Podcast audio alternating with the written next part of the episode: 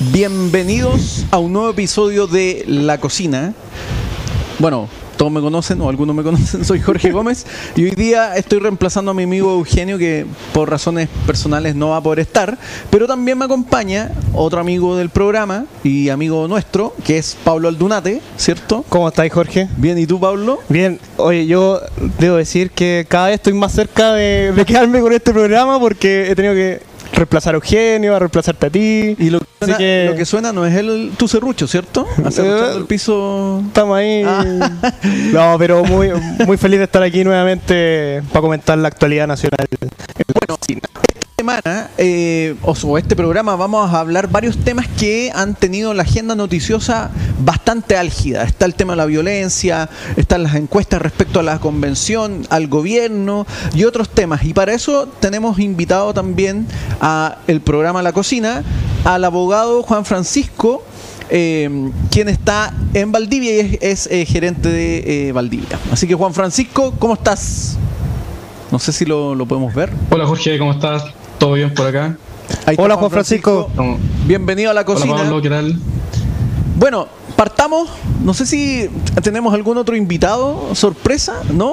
No hay invitado sorpresa el día de hoy. Bueno, vamos al, al grano entonces. Hoy día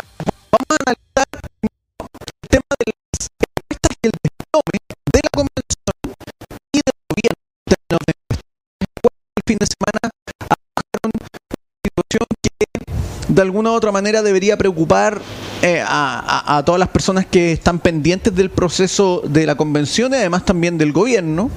Eh, fíjense, por ejemplo, que Pulso Ciudadano indicó que un 55,2% de los encuestados declara que tiene poca o nada confianza en el trabajo de la convención, una cuestión que ha ido acrecentándose a lo largo del tiempo y solo un 20,1% declara que tiene mucha confianza o confianza en el trabajo de la convención. Un 40,5% de la población estaría rechazando el borrador de la nueva constitución y solo un 29,1% estaría aprobando y un 30% estaría indeciso aún eh, respecto a, aprobar o rechazar esta propuesta. La encuesta Panel Ciudadano de la UDD, publicada por el Mercurio, también indica que un 70% eh, cree que la confianza en la convención se vio afectada por las polémicas y la falta de seriedad de los convencionales, cuestiones que vimos desde un principio, ¿cierto? Eh, actitudes que eh, estaban reñidas con la seriedad, con el diálogo.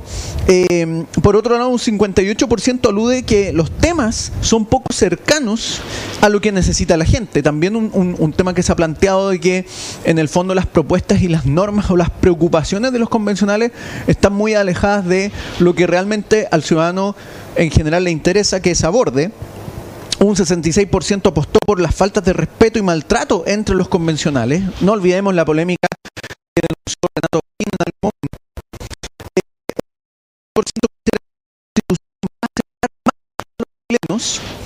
contra un 27 que cree lo contrario. Ahí hay un tema interesante que vamos a conversar con Juan Francisco y con, Pablo.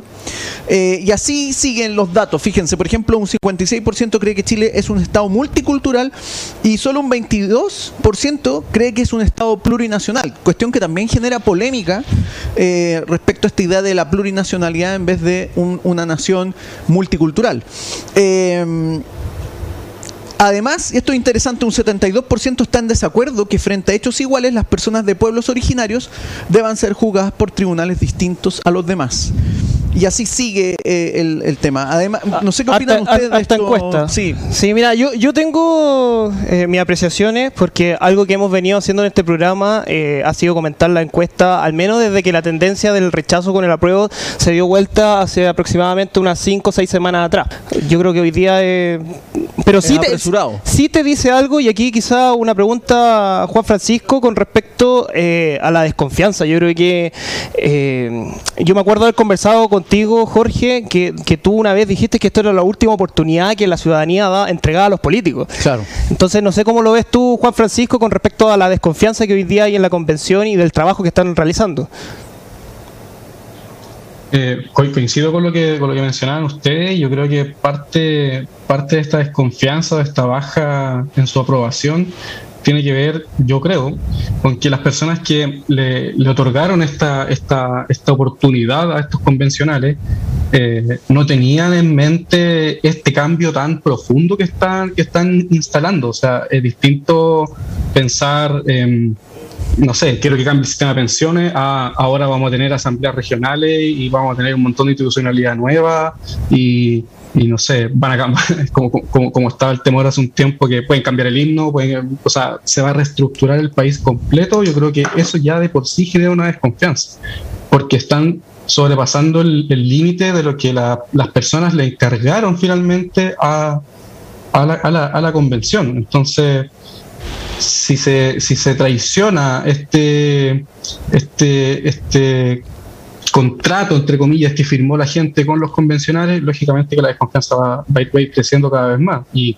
no sé si sean capaces de recuperarla ahora, luego de toda esta, primero el show inicial que hubo, eh, luego eh, este, este como eh, eh, ser los dueños de la verdad de todo y que como nosotros somos mayoría podemos hacer lo que queramos. Esta, también genera un resquemor en las personas porque ven que no es un órgano que está uniendo finalmente a los chinos, sino que los está separando. De hecho, uno recuerda los inicios de la convención al convencional Stingo en Estado Nacional, diciendo las reglas las ponemos nosotros.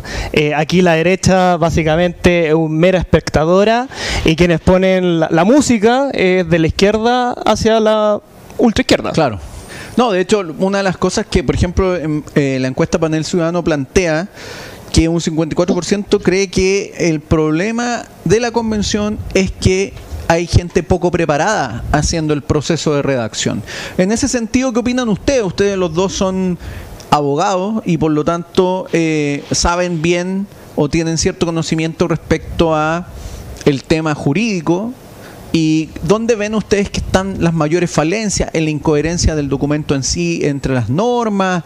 Hay propuestas que eventualmente se plantean como un invento de la rueda prácticamente. ¿Dónde ven que hay más problemas y que quizás eso está incidiendo en la opinión también de la ciudadanía?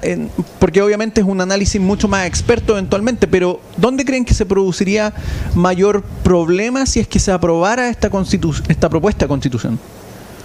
Cualquiera, Pablo, bueno, Juan Francisco. En mi opinión, yo creo que aquí eh, hubo un poco de ingenuidad al respecto. O sea, varios y con los que uno conversaba seguido te decían que esto iba a ser como la convención de Filadelfia, que aquí iba a venir personas con peluca a, a, hablar de los grandes temas de la nación. Pero la verdad es que era una elección como cualquier otra, incluso, eh, bueno, haciendo el matiz con, lo, con las listas independientes que entraron eh, como la lista del pueblo, entre otras, pero iba a ser una elección política, o sea, no necesariamente iban a entrar los mejores a escribir o las mejores a escribir la, nueva constitución. O sea, eso de esto hace el Congreso de Filadelfia al final no, no pasó.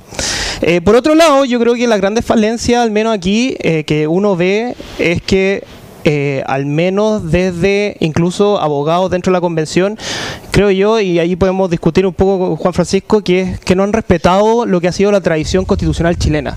Ni siquiera, incluso del ordenamiento jurídico chileno en general. Yo creo que aquí se han saltado eh, varios pueblos, como dicen algunos, eh, en varias materias como sistemas de justicia, el propio diseño institucional que están haciendo con, con, el, sistema político, que están mezclando entre uno, el otro. Eh, eh, incluso, para mí la mejor, la mayor crítica, creo yo, es haber tocado aquello que no estaba mal, que no estaba roto.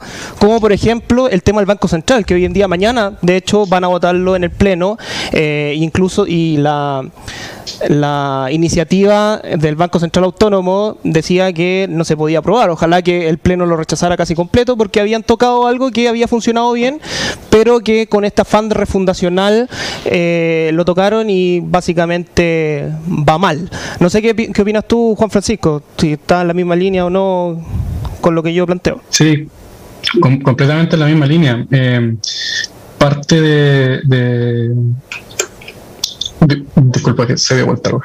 Eh, cuando, cuando se abrió esta posibilidad de, generar un, proceso constituyente basado en, política en, en, democracia representativa, yo creo que renunciamos eh, inmediatamente a que, esto se, eh, que este organismo esté conformado solo por personas que tengan expertise en, la, en materias de, de, leyes, de, de, derecho, de normas, de conocimiento del derecho internacional, del derecho constitucional. Cuando se pasa a tener un órgano representativo, eh, se renuncia un poco al, valor técnico.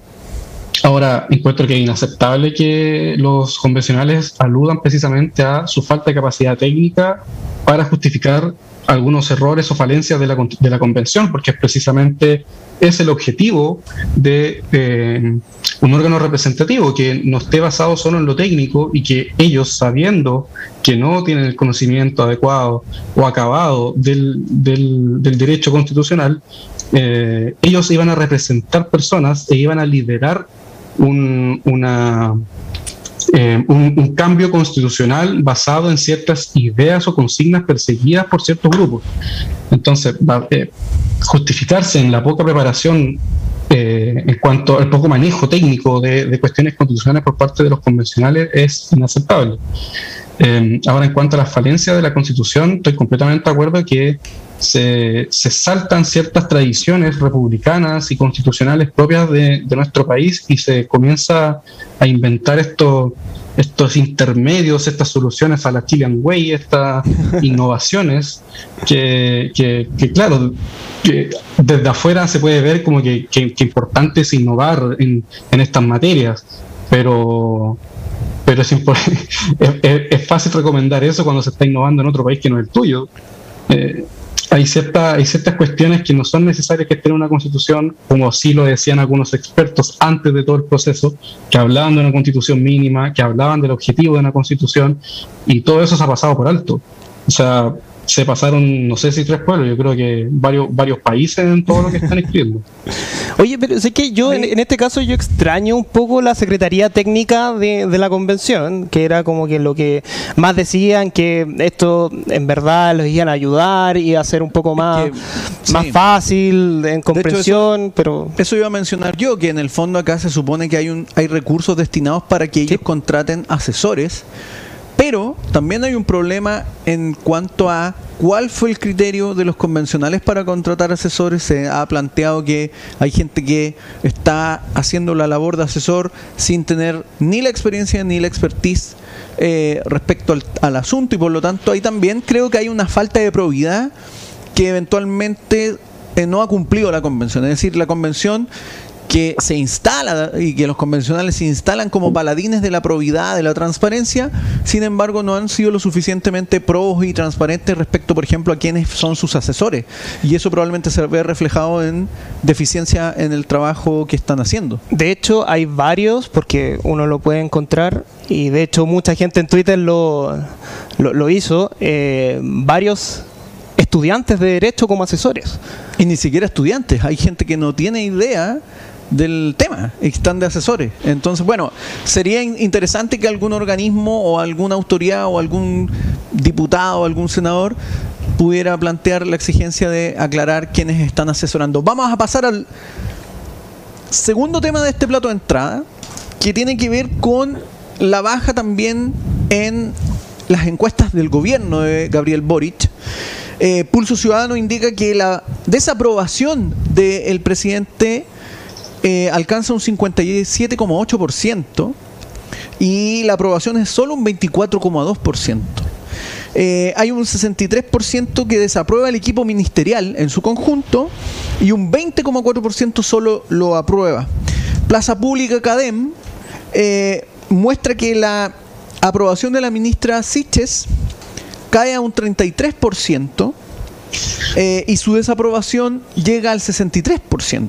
O sea, es probablemente la ministra que genera más desaprobación eh, y dentro de los que están como mejor situados está la ministra de eh, Begoña Yarza de Salud, está Marco Antonio Ávila el Ministerio del Ministerio de Educación y Mario Marcel en Hacienda. Lo que también indica una cosa interesante es que la ciudadanía espera que se gobierne con rigor técnico. La valoración de Mario Marcel responde más bien a eso. Cuestión que el, de alguna forma la coalición gobernante desdeñó por mucho tiempo. También desde la misma convención se desdeñó de esta idea de que no, que no tienen que estar los técnicos. Y, y yo creo que la ciudadanía está hoy día exigiendo y esperando que se gobierne con, con, rigor y no con, vamos a comentar más adelante, con saumerios pachamámicos, ¿cierto? Eh, ¿Qué opinan de esto, de esta situación que vive hoy día el gobierno, una creciente desaprobación y algo que parece que no va a revertirse en el tiempo, Juan Francisco? Eh, yo creo que esta, esta desaprobación que ha vivido, que ha sufrido este gobierno tiene que ver con las expectativas que ellos mismos generaron y porque le, dieron cabida también a muchas consignas sociales que eh, prometieron resolver y le dieron y horizontalizaron demasiado el poder en el sentido de que todos los movimientos sociales se encontraron también con la, con la posibilidad de poder exigir al, al gobierno em, lo que ellos lo que ellos lo que ellos solicitan porque las personas que están en el gobierno vienen del mismo lugar que nosotros.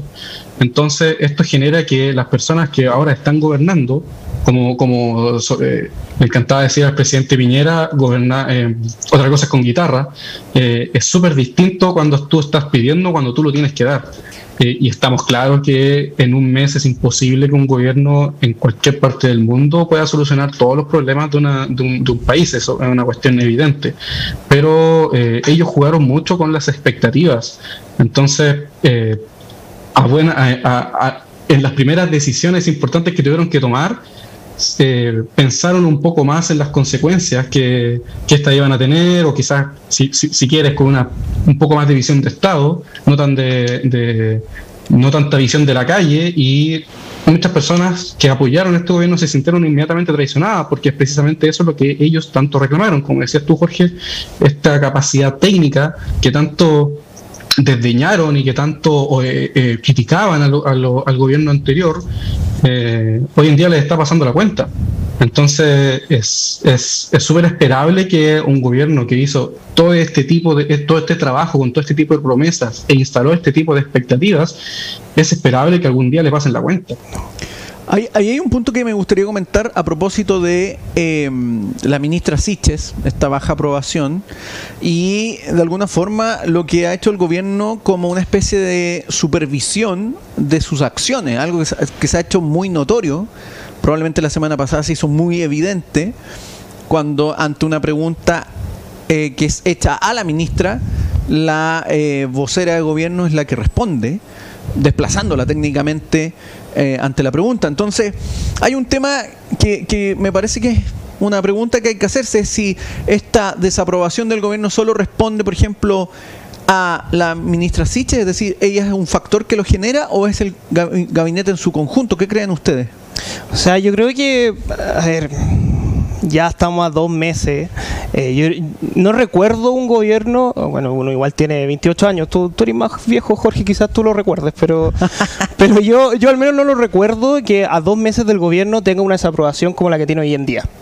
E incluso la ministra del Interior, que se supone que es la que tiene la jefa de gabinete, que tiene un poco ordenada la casa, tiene la seguridad pública a cargo de ella. Hoy en día vemos que en verdad el, ministro de la seguridad pública, a pesar de que es subsecretario, eh, es Monsalve, pero, pero yo creo que aquí eh, no se ha visto nunca esto. Yo creo que la ministra está, la ministra Siches está desangrando al gobierno. Yo creo que se ha transformado hoy en día en un lastre eh, que la verdad es que van a tener que sacarla en algún momento. Yo creo que están aguantando porque hacer un cambio de gabinete a dos meses de haber iniciado eh, el gobierno es una derrota. Claro. Eh, entonces, yo creo que. Ahora, si uno también se fija en la encuesta, yo creo que, salvo Mario Marcel, el gabinete político, o sea, el comité político tampoco está muy bien evaluado. O sea, Giorgio Jackson con, con Isquia Siches no están como en la pole position, como algunos dirían. Eh, Camila Vallejo ha demostrado aptitudes para el cargo, para, ser de vocera. De hecho, yo diría incluso, eh, que también lo comentamos en la tarde, Jorge, que la ministra, al menos Vallejo, eh, es la articuladora hoy en día del poder. Eh, habla lo justo y lo necesario. decide quién habla. Decide quién habla, exactamente. escolta a todos los ministros. Como que está, como bien censora, como, Partido Comunista, bien es como una especie de Diego Portales claro. Una especie de Diego Portales, digámoslo así. ¿O no? No, no sé ¿O si bien, exagerado. sí, yo creo exagerado. eh. O comisariato del pueblo. No sé. Es que, bueno, claro, estaba siempre súper vigilando que eh, sus colegas ministros no cometan errores. Eso es lo que uno ve. pero llega al nivel de humillación. Que eso, eso es. Y, y- y- y ahí me pregunto, ¿habrá amor propio? Es una pregunta que... El amor al poder es más fuerte. Bueno, Vamos a ah, pasar yo dejo ahí planteada la pregunta. A, propósito del Ministerio del Interior y todos estos temas, vamos a pasar al plato de fondo de este programa, Eso. La Cocina, y me parece que es un tema muy relevante. Y la pregunta parte con esto, es, ¿la violencia le ganó a la esperanza? A propósito de la entrevista que hizo el, el presidente Gabriel Boric en TVN, donde declaró lo siguiente, dijo, a propósito de lo ocurrido en el barrio Meix, donde eh, cuatro personas resultaron he- heridas a bala, una periodista resultó gravemente herida porque recibió un tiro en su cabeza. Dijo lo siguiente el presidente Boric en la entrevista, dice, lo que está pasando es inaceptable, dice. No se puede naturalizar la violencia. Eh, es interesante esta declaración porque de alguna forma el presidente da una señal que en términos estrictos uno podría decir sí es la correcta, pero que no siempre fue la señal que el presidente dio respecto a la violencia.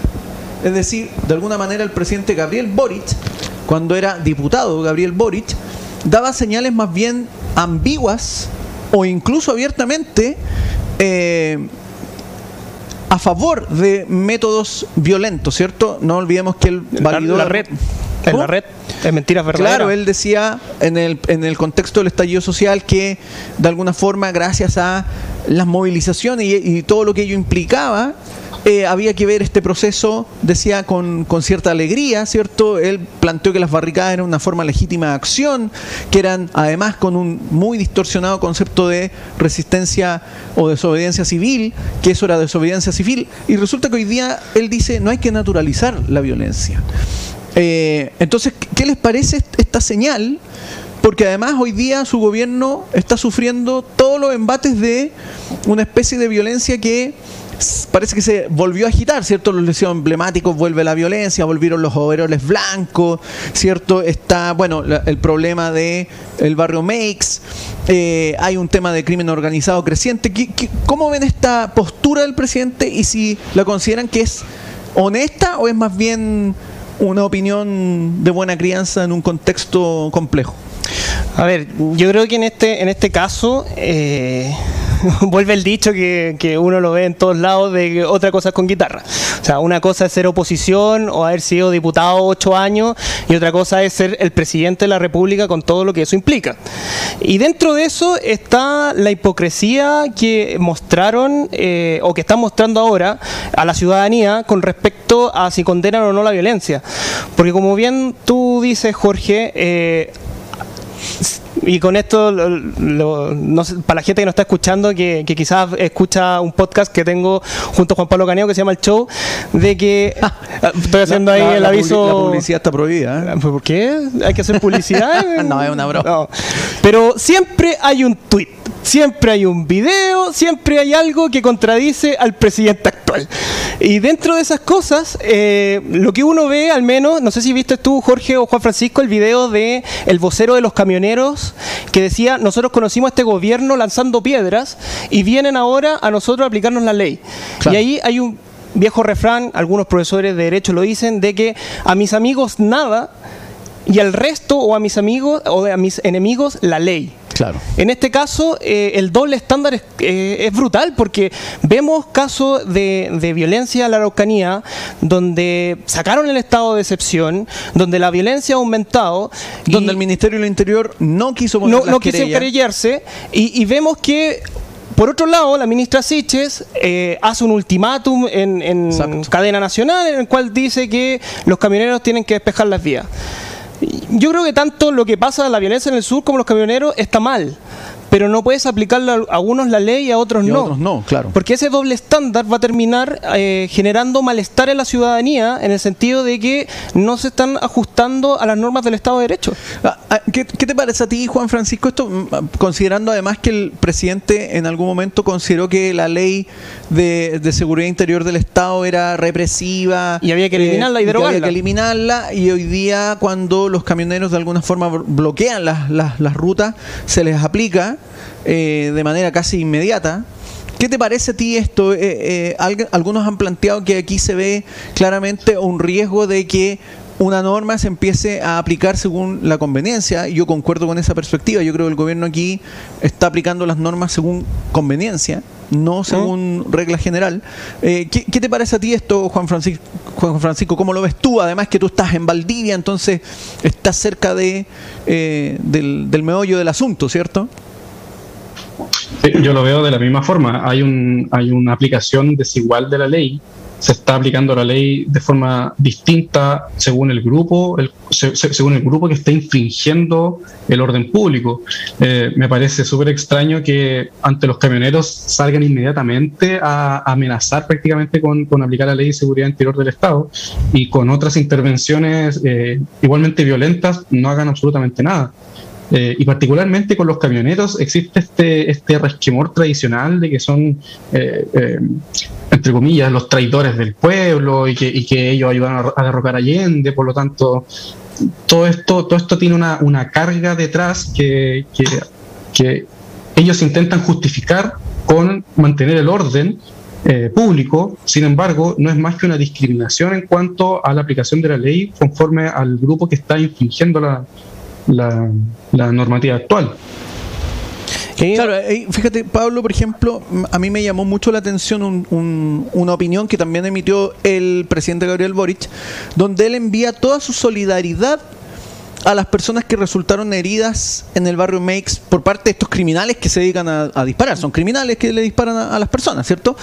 Lo que me sorprende es que el presidente Gabriel Boric no ha enviado su solidaridad a ninguno de los camioneros que eventualmente ha sido baleado en la Araucanía por grupos organizados indigenistas, digámoslo así. O presuntamente ecoterrorista, no sé cómo. eh, y no ha enviado esa solidaridad. Entonces, aquí claramente se ve un, un doble estándar de parte de- de- del primer mandatario respecto a la violencia. Y por eso yo pongo en duda que su declaración sea. eh, realmente honesta y sería bueno que él mismo lo aclarara porque si tanto le molesta la violencia en Makes también debería molestarle con el mismo ahínco la violencia en la Araucanía donde personas que son trabajadores porque esto es el punto clave además se construye como dices tú muy bien Fran- eh, Juan Francisco la idea de que el camionero es una especie de gran propietario pero el vocero de los camioneros es un trabajador que se gana la vida honestamente conduciendo un camión, eventualmente. Y la mayoría de las víctimas de ataques son personas que son eh, trabajadores. Monsalvo hoy día dijo como que... eh, Una mala frase. Una muy mala frase, ¿cierto? Como dando a entender que acá no hay que olvidar que es eso. Da lo mismo si la persona es un empresario o un trabajador. Nadie puede estar en un Estado de Derecho democrático, ¿cierto? Sometido a la arbitrariedad y a la violencia de los particulares. Y eso yo creo que el gobierno todavía no lo logra entender de manera adecuada.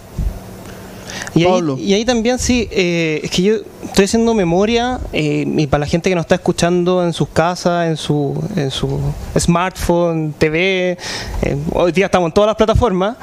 eh, no hay que olvidar que el Frente Amplio fue de los que avalaron la desobediencia civil junto con el Partido Comunista. De hecho, uno nos, nos olvida que Telier a los tres días del 18 de octubre ya estaba planteando la renuncia, sí, por la- la planteando la gobierno, posibilidad de que el gobierno tenía que ceder y entregar eh, al Congreso todo. Claro. Go- un golpismo, era- son Era un golpistas, golpista, son sí. Tampoco olvidemos a Catalina Pérez, que dijo, ¿cómo quieren que no lo comemos todo? Exacto. No olvidemos a Jadwe, que llamó incluso a defenderse de carabinero en su momento. Entonces, O Mike Orsini, que dijo, pero ¿por qué se preocupan de eso si son cositas materiales? Son cositas materiales, exactamente. Entonces ahí uno ve el doble estándar que ahora que son gobierno y que tienen eh, su responsabilidad el orden público, porque si no los países que con desorden no ni siquiera progresan, no, No, nada. Es un desastre. Es un desastre, exactamente. Hobbes, Hobbes ahí, ahí tiene razón, ¿o no? Ah, no me voy a meter ahí, Jorge, pero, pero lo que voy es que a uno como ciudadano, y yo me considero, bueno, yo creo que los tres nos consideramos de oposición, pero eh, ese doble estándar cansa. Y yo creo que no solamente cansa a la gente que nos está viendo, sino incluso al ciudadano común y corriente que está en la calle, que, que ve que, eh, como dijo el camionero, ellos llegaron tirando piedras. Y hoy día. Ve- no- veamos los comentarios de, de quienes nos están viendo. Por ejemplo, acá dice eh, Andrés Núñez dice, por ejemplo, seamos honestos, ellos fomentaban la violencia. Y es verdad, ellos fomentaban la, la violencia, ¿cierto? No olvidemos cuando se le hace este homenaje a la primera línea en Sí, el, en el Congreso. ¿cierto? Hay varios ahí diputados y, y- y legisladores que estaban Aplaudiendo. aplaudiendo a la primera línea como los defensores de la democracia. No olvidemos también que mucha gente o algunos esbozaron la idea de que estas barras bravas en Plaza Italia eran el nuevo sujeto político. Sin ir más eh, lejos, la- el ministro Jackson. entonces, fíjense cómo se asusó y se validó la violencia de grupos que hoy día actúan sin control y que la propia autoridad que asusó a esos grupos eh, no, no los puede calmar, ¿cierto? Por ejemplo, eh, al tiro te doy la palabra, Pablo. Dice, por ejemplo, acá, Andrés Núñez, no, no, ah, no, Andrés ya lo leí. Eh, Dice Guy Fox, que eh, es obviamente un nombre que no es el de él, ellos van a permitir que sus gentes ataquen y amedrenten a lo- a los opositores. Eh, entonces, claro, se advierte acá los, los- quienes nos comentan de la arbitrariedad con que se está actuando, con que se está actuando frente a la violencia, además, porque ese es el problema. Pablo. Y se les dijo, yo, uno recuerda matinales, eh, noticieros, que aquí había que condenar la violencia viniera de donde viniera. Exacto. O si no, esto iba a terminar muy mal. Y no olvidemos que hay pasajes de la historia donde los que guillotinaban terminaron guillotinando. O sea, los que guillotinando como terminaron Danton, como guillotinados. Claro. Exactamente. Danton, no sé cómo. Ahí estoy como, como el presidente cuando dice desvestir un santo. Exacto. No, hay un punto interesante además con esto que tiene que ver con que se advirtió, pero además la violencia se utilizó como un chantaje, porque no olvidemos cuando se origina el estallido social, luego se plantea el acuerdo del 15 de noviembre y se justifica de alguna forma la vía a cambiar la constitución porque eso iba a restablecer la paz. Una paz que no se ha restablecido. De hecho, se llama punto. Acuerdo Exacto. por la nueva Constitución la Nunca se calmó el eso. orden público. La pandemia probablemente calmó un poco las pasiones, pero se ve claramente que las cenizas las removieron un poco y vuelve este ciclo de, de violencia que además, y en eso el presidente sí tiene razón, se ha ido extendiendo a distintas dimensiones, porque aquí no es solo una violencia en términos como de las manifestaciones violentas, ¿cierto? Que, por ejemplo, en la ex fuente alemana las sufren sucesivamente todas las semanas, sino además una violencia en distintas instancias, en las escuelas, en las calles, una acción criminal cada vez más violenta. Y por lo tanto, la pregunta es, ¿cómo se frena esto? ¿Cómo una sociedad puede sostenerse bajo esos niveles de violencia?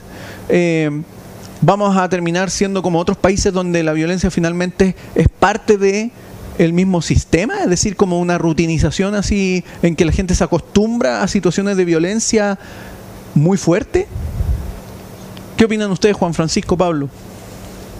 Juan Francisco, adelante. Eh, la forma de, de poder parar la violencia es súper difícil ex- explicarlo, o sea, súper difícil dar con una solución única, sobre todo cuando llevamos varios años, como decías tú, con un grupo que, con el grupo que hoy gobierna, fomentando la violencia y que, se- según yo lo veo, sin la violencia hoy en día no serían gobierno.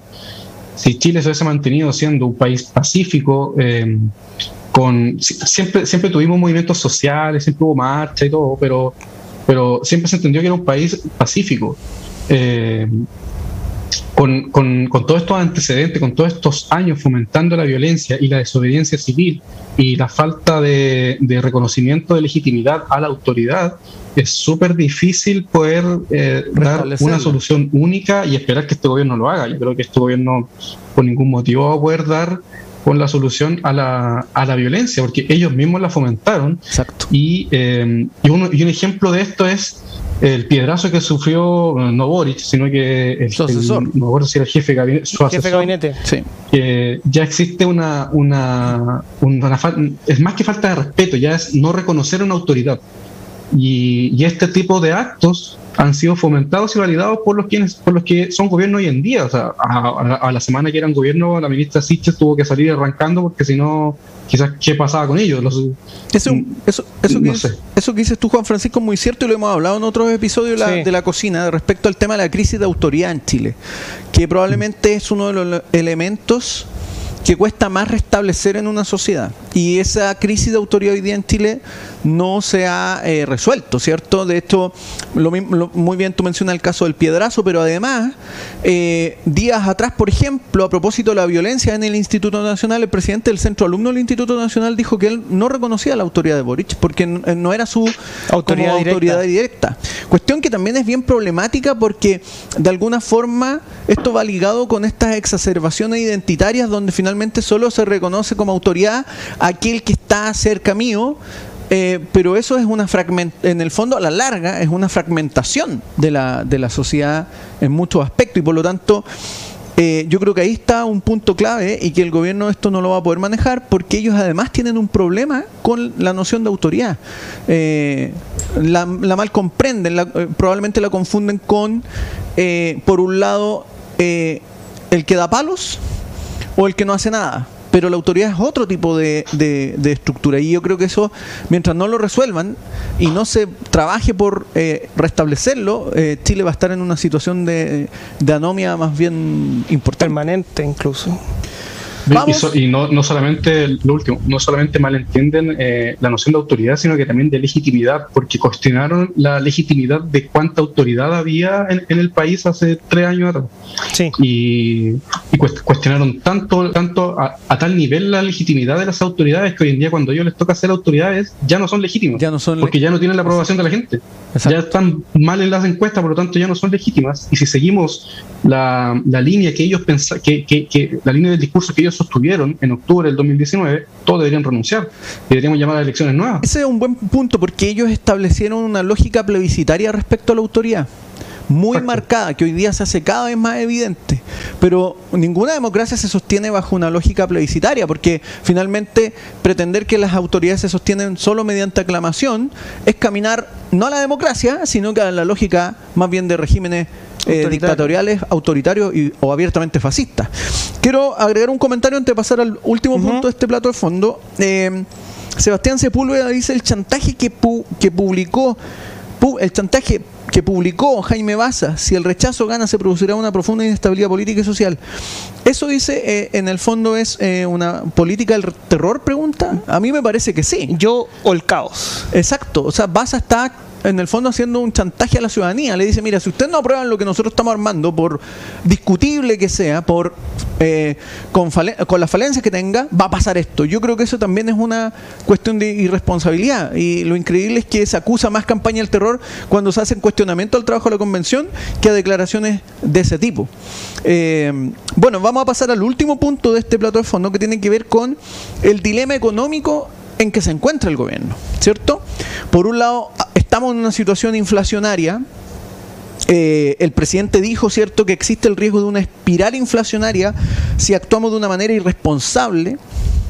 Eh, y por otro lado, está todo el cumplimiento de ciertas promesas, como por ejemplo apuntar a elevar los salarios. Entonces, aquí hay un dilema claramente entre aplicar políticas para evitar la escalada inflacionaria y eh, la búsqueda de elevar los, los salarios. Cuestión que no van juntas necesariamente, ¿cierto? Eh, ¿Cómo ven esta situación? Eh, porque además el contexto internacional parece que no va a acompañar tampoco, ¿cierto? Ya se habla de que eventualmente la economía china va a entrar en una, en una fase de estancamiento. Algunos ya hablan también de una un riesgo de recesión en Europa producto de la, de la guerra en Ucrania, también Estados Unidos, por lo tanto el escenario eh, es muy complejo para el gobierno. ¿Cómo, ¿Cómo, lo ves tú, Pablo, y cómo lo ves tú, Juan Francisco? A ver, yo creo que aquí volvemos a lo mismo, porque ojalá todos los dichos económicos que ha, que ha manifestado el presidente en los últimos dos meses lo hubiese dicho cuando era en oposición.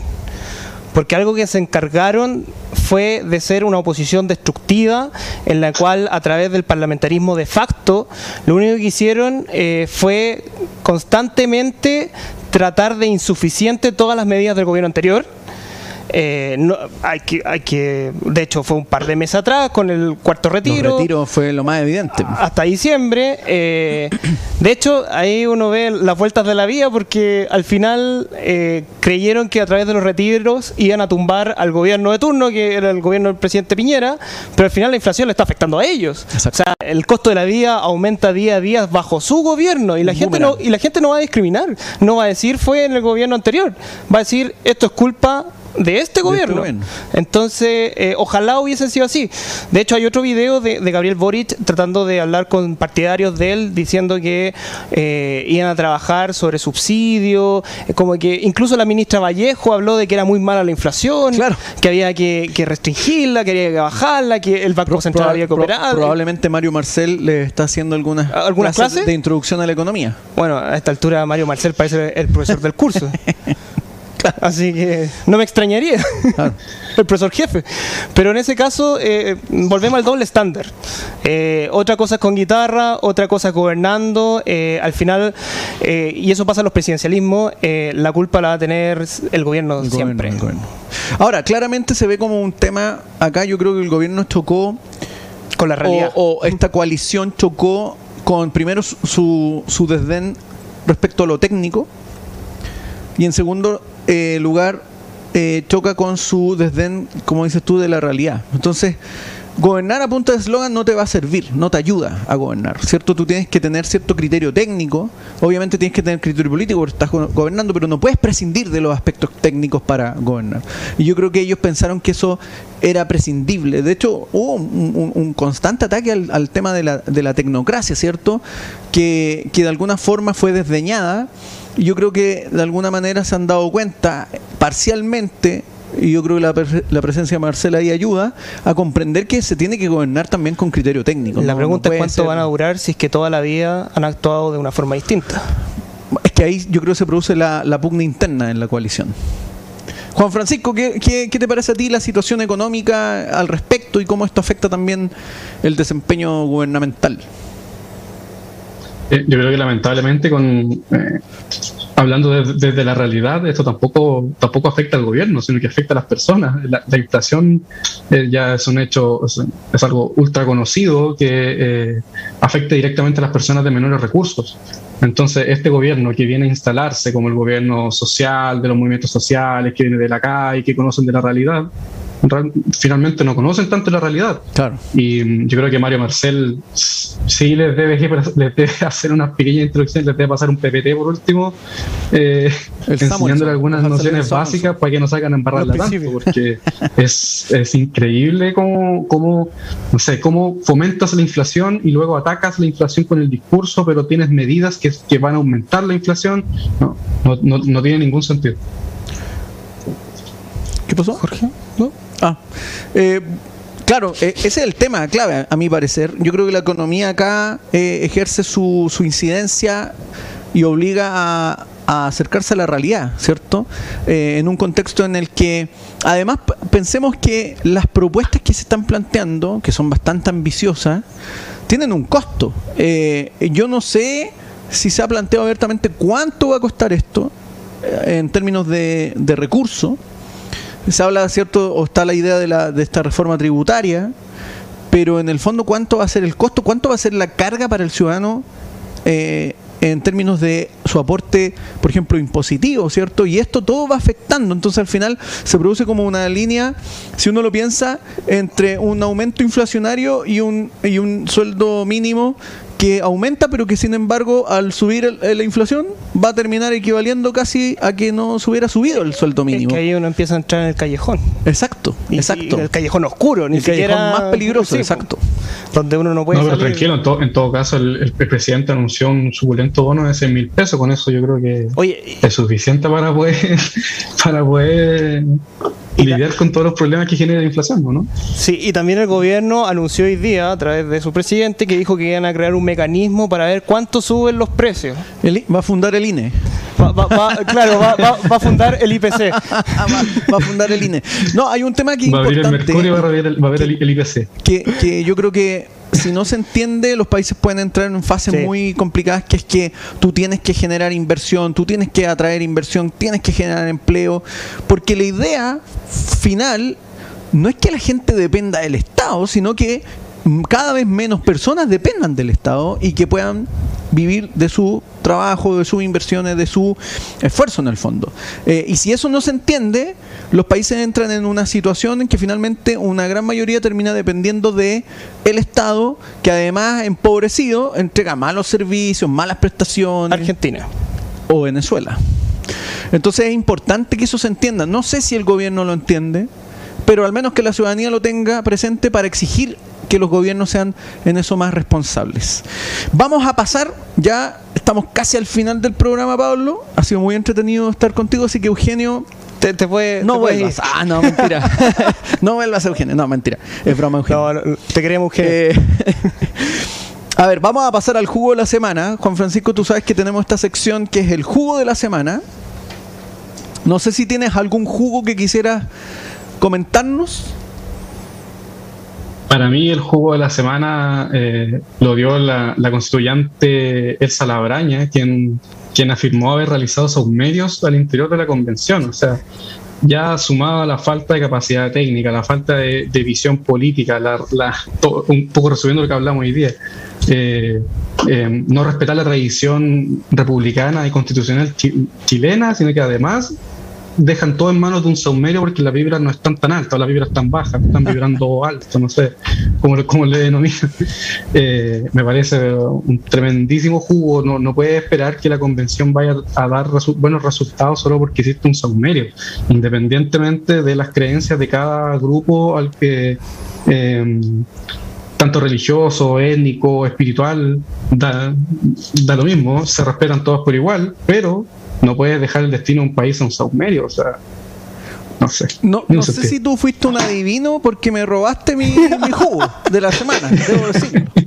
Era el mismo que había pensado. A- a- algo, bueno, yo igual tenía como jugo el Salabraña, pero ya que me lo robaron. Pero igual voy a, voy a explicar el por qué era, porque hizo este saumerio. A mí me parece que el Salabraña y otros convencionales más muestran algo que autores españoles ya han planteado, que es esta idea de la izquierda fenchui o la deriva reaccionaria de la izquierda, ¿cierto? Que en vez de ser como promotoras de lo ilustrado, se vuelven hacia el irracionalismo, se vuelven antimodernas y empiezan a vindicar cuestiones que en realidad eh, son más cercanas al paganismo, al vudú, al, al animismo, eh, y obviamente eso las pone en contradicción con lo que es de alguna forma eh, el progreso y la modernidad.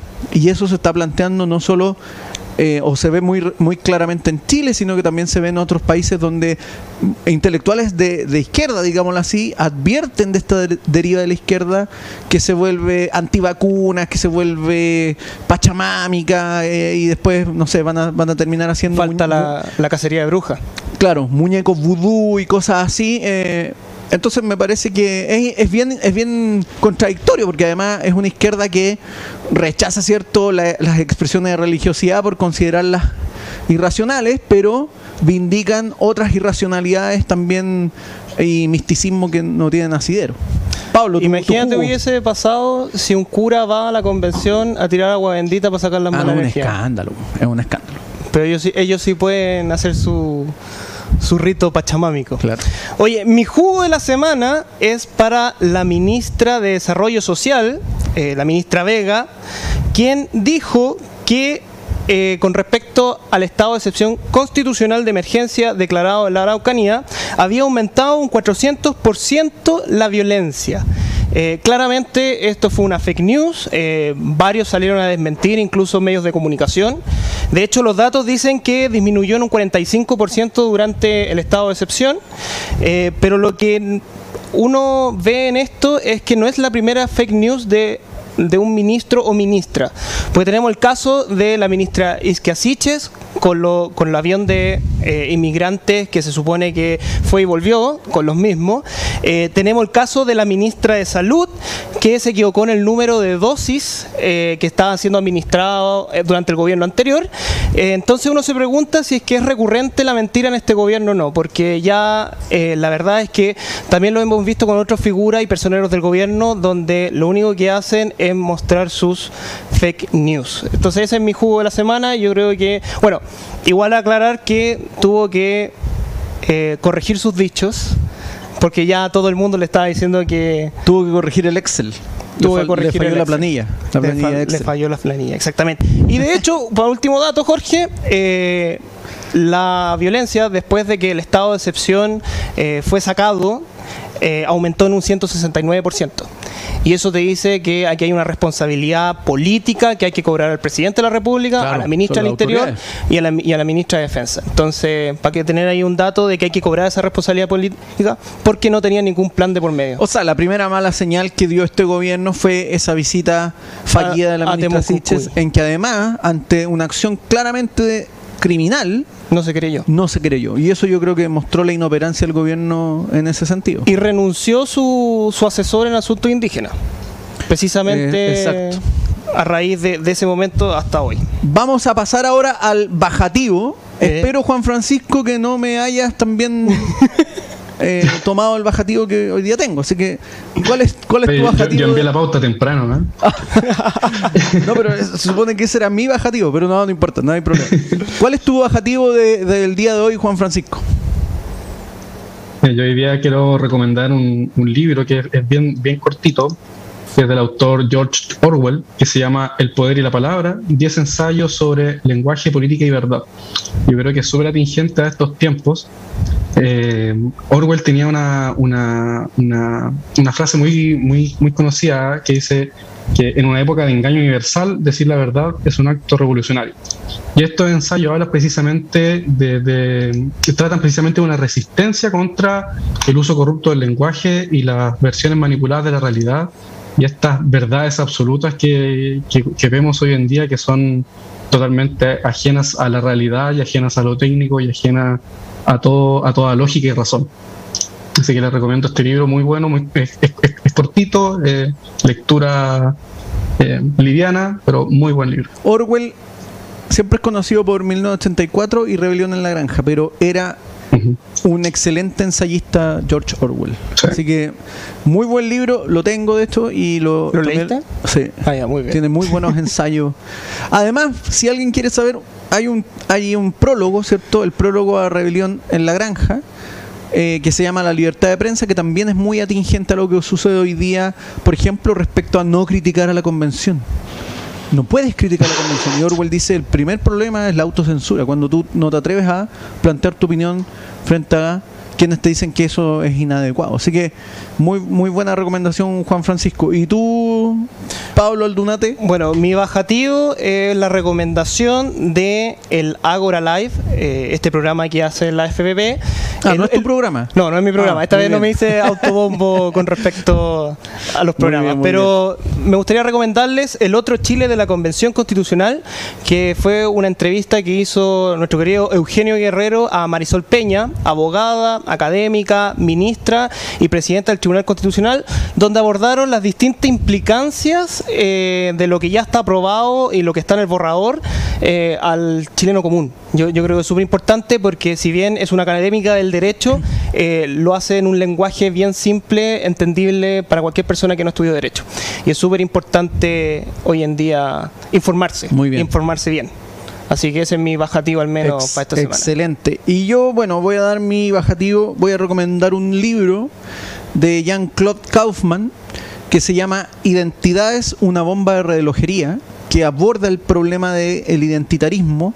Él lo aborda desde la perspectiva en Europa después de los ataques a la revista eh, Charlie Hebdo y de alguna forma aborda el problema y dice cómo es la exacerbación de identidades en el fondo va generando una, una ruptura, dice, eh, respecto a estos criterios que fueron los que fundaron en el fondo la democracia moderna, que es reglas generales, un criterio más bien de donde no es importante tu etnia, ni tu raza, ni tu religión, sino que eh, eso es, secundario bajo una igualdad jurídica para todos. Y él dice este identitarismo va exacerbando particularidades que al final pueden llevar a situaciones de violencia. Y yo creo que es muy atingente a lo que está hoy día ocurriendo en Chile donde de alguna forma el identitarismo eh, ha dado paso a que la soberanía en la constitución ya no vaya a ser de los chilenos y chilenas sino de algunos pueblos originarios con lo que yo no estoy de acuerdo Así que esa es mi recomendación de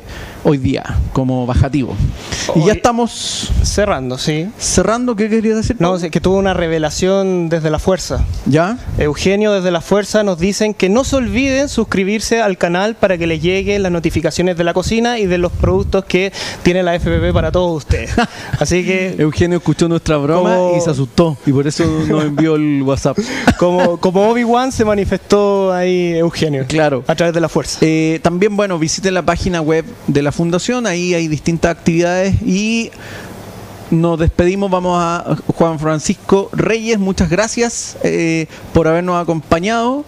También gracias a ti, Pablo Espero, estar de nuevo acá cerruchando el piso a, los conductores oficiales. Espero que hayan disfrutado el programa de hoy y nos vemos el próximo lunes en un nuevo episodio de La Cocina. Así que que tengan buena semana y cuídense. Chao, que estén bien. Chao, Juan Francisco. Chao, Juan Francisco.